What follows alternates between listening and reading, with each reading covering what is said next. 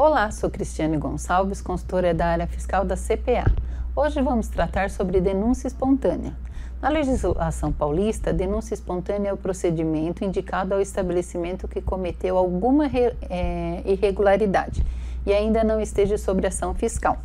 Em regra geral, é um procedimento para evitar ou diminuir as penalidades do artigo 527 do Decreto 45490 de 2000 é, relativo ao descumprimento das obrigações principais e acessórias, desde que ocorra em tempo hábil e voluntariamente pelo contribuinte, conforme menciona o artigo 529 do regulamento. A solicitação deve ser feita pelo site CIPET, que é Sistema de Peticionamento Eletrônico, e o contribuinte paulista deverá possuir o certificado digital. A denúncia apresentada após é, qualquer procedimento administrativo ou medida de fiscalização não é considerada denúncia espontânea e perderá sua eficácia.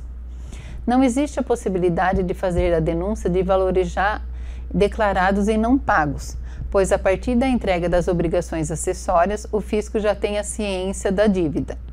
Se tratando do IPI, a apresentação de denúncia dispensa dispensa o contribuinte de IPI do pagamento da multa punitiva, que é uma das mais pesadas, pela infração cometida, conforme menciona o artigo 568, que é o, de, o RIP, né, Decreto 7212 de 2010. O artigo 138 do Código Tributário Nacional que é a Lei 572 de 66, que apesar de antiga ainda está válida, ele menciona que o contribuinte, a denúncia é, espontânea da infração acompanha, se, é, se for o caso, do pagamento do tributo devido e dos juros de mora, porém ele não menciona a multa de, de mora, né?